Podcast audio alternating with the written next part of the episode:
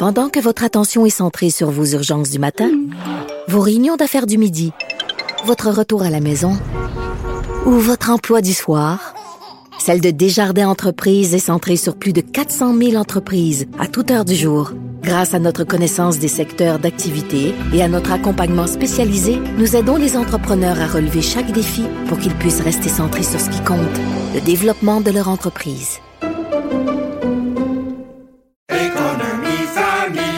Ici Ricardo. Et Émilie, marchand d'IGA. On a envie de vous inspirer à bien manger. À moins de 5 la portion. Suffit de repérer les produits valeurs sûres et de les cuisiner avec une de nos recettes. Les valeurs sûres, c'est bien pensé, hein? Bien sûr! Détails sur IGA.net.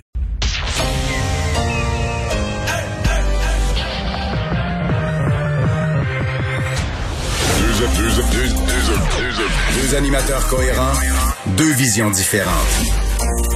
Une seule émission, pas comme les autres. Mario Dumont et Vincent Dessureau. Cube, Cube Radio. Bonjour tout le monde, bienvenue à l'émission, bienvenue à Cube Radio, vendredi, notre dernier rendez-vous de la semaine. Bonjour Vincent. Salut Mario. Semaine qui a été quand même occupée, notamment la journée d'hier. Oui, toi aussi d'ailleurs. Oui, jour je de débat. un peu tard, sincèrement. Là, je suis Quelle arrivé heure? chez- Ben, en fait, j'allais dire, je suis arrivé chez nous. Quand je suis rentré dans ma chambre à coucher, le cadran, c'était minuit pile. Ah, bon, tu vois. Quand ça, même. Minuit, Avec, euh, minuit, minuit et demi. Euh, Moi, moi, j'ai j'ai été une vedette de, de l'après-débat. là. non, non, j'ai eu un grand, euh, le grand privilège de faire partie des rares qui pouvaient questionner les quatre chefs après le débat d'hier. T'es notre représentant de Cube Radio. Euh, oui. Toute l'équipe de Cube euh, Radio était fière de toi. Posait de bonnes dis, questions. Il y, a tellement de questions, il y a tellement de sujets. Puis là, faut essayer de choisir, OK, là, où est-ce que je m'en vais? J'ai une question, puis j'essaie d'être pertinent, puis de faire avancer un, un dossier à travers des politiciens qui répondent pas toujours. Mais euh, il y avait des enjeux intéressants là, qui m'intéressaient. La présence du, du bloc, le dossier des ultra-riches, l'élection. hein, Est-ce qu'on va retourner en élection dans 18 mois? Ça me Ouais, ça, particulièrement. était très bonne. Moi, c'est une petite phrase de M. Trudeau. Le débat était comme fini, puis il a comme rajouté ça. là, on pourrait se retrouver en élection dans 18 mois. Bon, lui, parce qu'il veut avoir une majorité, comme pour dire, on faut pas qu'on vienne dans l'élection dans, dans 18 mois, faut que je sois majoritaire. Mais je suis pas sûr que dans le public, c'est comme ça que c'est euh, que c'est pas non reçu. plus. On va rejoindre Julie Marco et l'équipe de 100% Nouvelles. 15h30, c'est le moment d'aller retrouver Mario Dumont dans nos studios de Cube Radio. Salut Mario. Bonjour. Lendemain de face à face, est-ce que tu as trouvé aujourd'hui que ça donnait un coup de fouet peut-être à une campagne de- d'un certain nombre de chefs ou encore lui faire perdre leur momentum selon toi? Ben, non, je pense que ça a donné un coup de foudre à la campagne euh, dans son euh, dans son ensemble. Euh, ensemble. c'est, c'est vraiment. Je pense que ça a aussi donné un coup de foudre d'une certaine façon à l'intérêt du public pour la campagne. Les gens ont comme entendu. Euh, ça a soulevé des enjeux. On est curieux de voir qu'est-ce qu'ils vont dire le lendemain, le surlendemain, comment. Parce qu'il y a des affaires qui sont nées là, à travers les, les échanges dans le débat. On a hâte de voir euh, comment tout ça va euh, va évoluer. Il y a quand même des questions qui sont restées euh, sans réponse. Monsieur Auto en a laissé quelques-unes. Monsieur Trudeau, la question, euh, par exemple, tu sais, cette phrase qu'il a lancée, on sera encore en élection dans 18 mois. Euh, Qu'est-ce qu'il veut dire exactement par là? Est-ce qu'il veut dire que si on Mais c'est peut-être pour aller chercher une majorité parce Ah oui. que les Canadiens n'aiment pas ça retourner en élection aux 18 mois. C'est clairement pour ça. C'est clairement comme pour dire aux Ouais. gens, mettez-moi majoritaire. Et puis là, euh, ça va être la façon qu'il n'y a pas d'élection dans 18 mois. Mais je pense pas que c'est comme ça que c'est reçu, là, dans la mesure où il déclenche des élections, que les gens trouvent déjà trop vite. Puis là, pendant le débat sur l'élection, que les gens auraient peut-être pas voulu, et il parle déjà que si c'est minoritaire, on va- nous ramènera en élection dans 18 mois. Je, je comprends ce qu'il a voulu faire, mais je suis pas certain que la personne à la maison, assise à la maison, voit ça comme ça, là, qu'elle dit, ben voyons, il a pas... en même temps, Mario, moi, si tu permets, je, je me suis dit, il est honnête. Ils n'arrivent pas à s'entendre, les quatre. C'est impossible. Ils ne, ils ne s'entendent pas. Alors, euh, Ouais, la mais là, en c'est campagne, oui. en, campagne ouais. en campagne électorale, c'est disons que c'est leur, euh, c'est c'est l'esprit même d'une campagne électorale de, de mettre les divergences à l'avant-scène. On veut que les gens choisissent, on veut que, on veut que les gens votent. Ouais. Donc pendant la soirée d'hier, ils mettent surtout l'accent sur leurs divergences. Par contre, durant les deux dernières années au Parlement, il y a rien que M. Trudeau a voulu Ça faire adopter et où il s'est pas trouvé un partenaire. Là. Euh, Souvent, été le NPD, une couple de fois, ça a été le Bloc. Mais je veux dire, il, il- M. Trudeau a été capable de faire adopter son budget. Tout ce qu'il avait à faire adopter, il était capable de le faire adopter. Donc, ils ont des points de convergence. Juste qu'en campagne électorale, t'as pas tellement intérêt à mettre les points de convergence de- à l'avant parce que là, tu, tu veux arracher les votes à l'autre. Donc, on met la loupe, évidemment, sur ce qui Ouais. différencie les partis. C'est absolument normal. Là. Cri du cœur euh, du ministre euh, de la Santé, Christian Dubé, aujourd'hui, il a écrit une longue lettre euh, sur Facebook où il dit notamment qu'il qu'il faut arrêter de se dire quand est-ce que tout ça va se terminer. Arrêter de dire ça va être printemps 2022, euh, euh, d'écouter le docteur Fauci, mettre une fin, une date à tout ça en se disant il va falloir apprendre à vivre avec le virus, mais il va falloir trouver du monde, du personnel supplémentaire pour assurer là, au niveau du, du réseau de la santé. C'est toute une lettre. Euh, C'est loin d'être banal. C'est toute une lettre. Ouais. Je, je regardais ça, puis je le relisais, puis je me disais... euh, il y avait un côté de moi, je me disais, c'est comme si peut-être qu'on est des privilégiés au Québec. C'est comme si c'est un des premiers leaders du monde, leader politique du monde. C'est pas un, c'est pas un chef de gouvernement, c'est un ministre de la Santé, mais c'est quand même une forme de leader politique, surtout dans, dans ce domaine-là, la santé. Et je me disais, c'est comme si, euh, c'est comme si c'est la vérité. Tu sais, c'est un peu l'impression que ça Oui. m'a donné. C'est infiniment déprimant. Mais c'est comme si euh, il y en a un qui ose nous dire les choses telles qu'elles sont, tu sais. Puis comprenons-nous, là, il est pas en train de nous dire qu'on va vivre en confinement, c'est ce qu'on a vécu l'année passée, que tous les restaurants fermés, puis tout ça, là. Il est en train de nous dire, bon, là, on va être tous vaccinés, il va y avoir un ensemble de moyens qui va faire qu'on va pouvoir vivre, mais qu'on va vivre avec le virus, puis ses variants. Parce que sincèrement, je sais pas si tu as vu, euh, l'Organisation mondiale de la santé là, a déjà commencé à prévoir que quand ils vont manquer de l'aide grecque, parce que là, les variants, maintenant, faut plus dire variant indien, variant britannique, variant euh, colombien, chinois Ouais. ou canadien ou québécois ou peu importe. C'est, c'est, c'est, c'est- c'est pas bien là, de nommer ça par une est-ce qui est parti. Donc, on a mis des lettres grecques. Là, on est rendu au variant mu. Là, ça- on est passé mi-chemin là, dans, la- dans l'alphabet grec. Euh, mu, qui est un variant là, qui va en Colombie, en, en Équateur, dans l'Amérique du Sud, qui évolue pas mal. Et là, on va arriver au variant oméga. Là, il y aura plus de lettres grecques. On va avoir passé les 24 lettres grecques. Donc, on est déjà rendu aux constellations. Après ça, on va les nommer selon les, les constellations, les étoiles. là. Et donc, c'est une façon de dire qu'il va y en avoir beaucoup de variants, puis qu'on n'est pas sorti de l'auberge.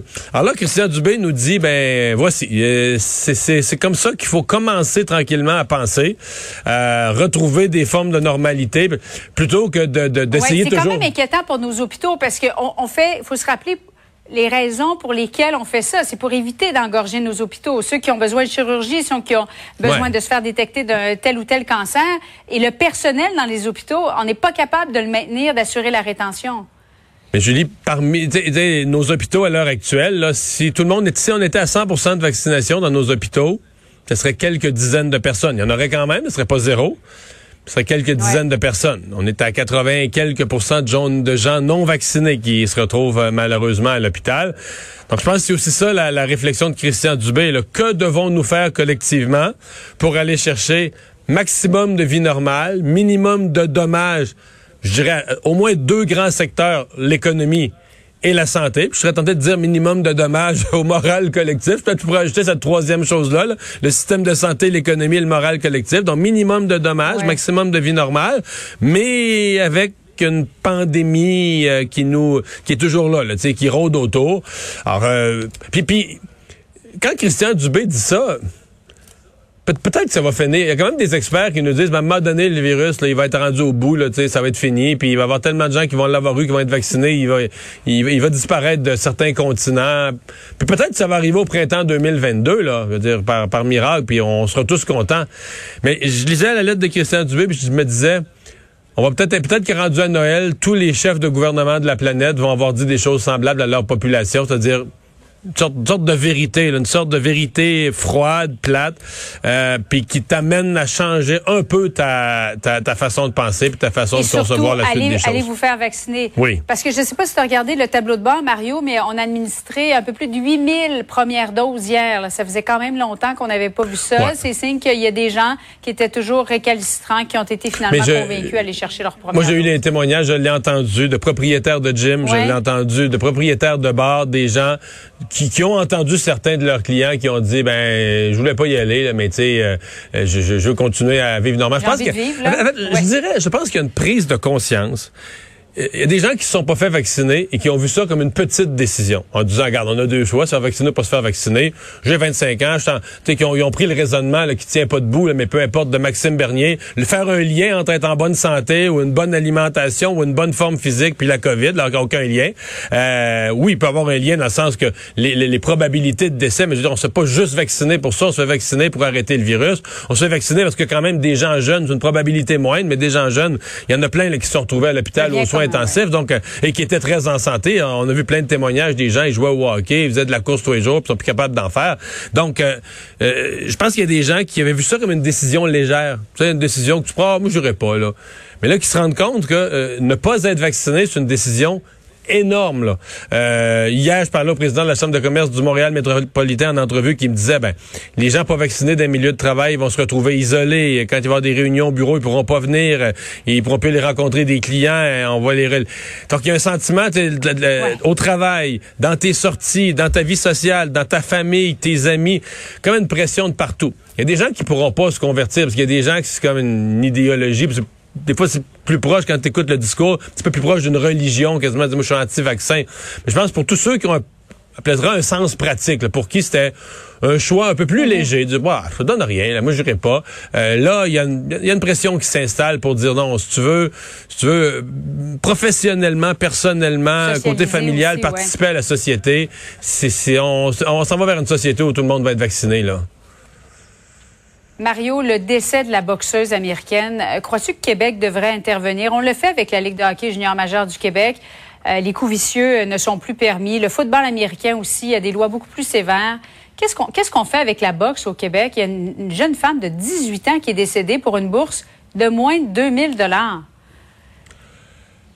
C'est parce qu'il y a comme peu d'entre-deux. Notre boxe est quand même bien réglementé au Québec. On nous dit que c'est un des endroits où on a une régie. Euh, après ça, l'étape d'après, c'est de dire, ben, il y en a qui disent ça aujourd'hui, là, c'est un sport qu'on veut plus. Mais euh, c'est pas le seul sport. Euh, tu sais, les sports extrêmes là, sont en. Je comprends que c'est pas des sports de combat, c'est pas des sports où le but c'est de frapper l'autre. Mais je veux dire, mettons, je vais t'en donner un sport que je trouve extrêmement dangereux, là, le vélo de montagne mhm. dans des, des, des, sentiers très difficiles où tu passes sur des roches mouillées. Il y en a du monde qui se ramasse à l'hôpital là-dedans, des blessures. Mais oui, mais le but, c'est pas de Non, je sais, je comprends. Le but, c'est pas ça. Mais la résultante, c'est quand même des blessures, puis des blessures graves, quelques décès, puis tout ça. Et ce que je veux dire, c'est que c'est pas des sports en perte de popularité, là tous les sports extrêmes, tous les sports à fort taux de blessure sont à peu près tous en hausse forte de popularité.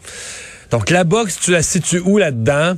C'est pas simple. Certains disent bon, si on essaie d'interdire la boxe, on va se retrouver avec de la boxe dans des dans des sous-sols à noirceur, là, une espèce de boxe en parallèle euh, illégale. Mais euh, bon, le coroner va faire enquête. Il y, a quand même des questions réelles. Euh, j'ai hâte de voir qu'est-ce que mhm. notre coroner du Québec va pouvoir faire au Mexique, parce qu'il y a une partie de l'enquête qui doit aller voir euh, quel sérieux avait, avait, mis les médecins au Québec sur les, les, les, les, dommages qui avaient été causés par sa commotion cérébrale du printemps, etc. Est-ce qu'elle aurait dû venir au Québec puis combattre à cette, à cette date-là, au mois d'août? Donc, il y a des questions qui se posent. Est-ce que notre coroner pourra aller poser les questions du côté mexicain? Peut-être que oui, mais ça reste... Euh, ça reste une, tragédie et le monde de la boxe est certainement, certainement interpellé. Mais les solutions, c'est parce que tu arrives vite à interdire la boxe, puis sincèrement, je pense pas que ça va arriver. Là. Puis si tu t'interdis pas la boxe, même le casque, il y a des gens qui disent on devrait mettre le casque, même le casque, c'est pas une protection contre les commotions cérébrales. Là. Non, non, aux Olympiques, tu as plus de points aussi si tu mets l'autre KO. Fait que finalement, l'objectif, c'est toujours de, de mettre ton adversaire euh, sur, le tapis. Il y a la boxe, mais après ça, il y, a le karaté, il y a d'autres sports aussi où il y a des, coups qui sont portés. Euh, peut-être pas autant de blessures graves, mais quand même, il y, a une réflexion pas simple de ce côté-là. Mario, c'est vendredi, puis j'avais envie de te parler du Canadien parce que j'étais curieuse de t'entendre. Euh, tu sais que c'est demain la date limite 4 septembre pour que Marc Bergevin égalise l'offre ou pas des Hurricanes. Qu'est-ce qu'on fait avec Kotkaniemi? Est-ce que tu penses que le Canadien doit le payer plus de 6 millions de dollars? Ah, moi, je trouve ça bien triste parce que le Canadien, une de ses grandes difficultés, c'est qu'il n'y a presque pas de joueurs de son équipe qui ont été repêchés par le Canadien. Il n'y a plus de filière. Le Canadien n'est qu'un ramassis. Ça veut pas dire qu'on les aime pas, mais un ramassis de joueurs échangés ou ramassés. Il n'y a, plus de joueurs qui... Alors lui, Kotkaniemi, c'est un des seuls qui a été repêché, qui vient vraiment de, du repêchage puis de la filière canadien, du Canadien. Ben, une fois que ça s'est dit, je vois pas comment on peut le garder. Je veux dire, c'est une pas de quelqu'un vraiment qui veut donner plus de 6 millions. Si tu donnes 6 millions de Kotkaniemi, il va falloir que tu en donnes 30 à Suzuki. Là. Fait que, euh, en ce qui me concerne, il n'y a pas d'enjeu. Il n'y a aucun, aucun scénario. Donc, on doit le laisser partir? Ben, je vois aucun scénario où on pense même à donner plus de 6 millions euh, à Kotkaniemi. Moi, dans ma tête, moi, j'ai pas de nervosité, j'ai pas de suspense pour demain. Euh, la finale. Toi, tu penses que Marc Bergevin n'égalisera pas cette, cette offre-là? Ben, pour moi, ça paraît, ça me paraît évident. En tout cas, sinon, ça me prendrait tout un argumentaire pour me convaincre. Je trouve ça triste, mais c'est la vie, là. C'est pas, ce serait pas raisonnable de, de, de mettre tout cet argent-là sur la table, débalancer toute la masse salariale pour garder un joueur euh, qui, qui a pas encore prouvé qu'il était une, la superstar qu'on espérait, là. On ira voir donc demain. Euh, Peut-être que ça va sortir au cours de l'après-midi.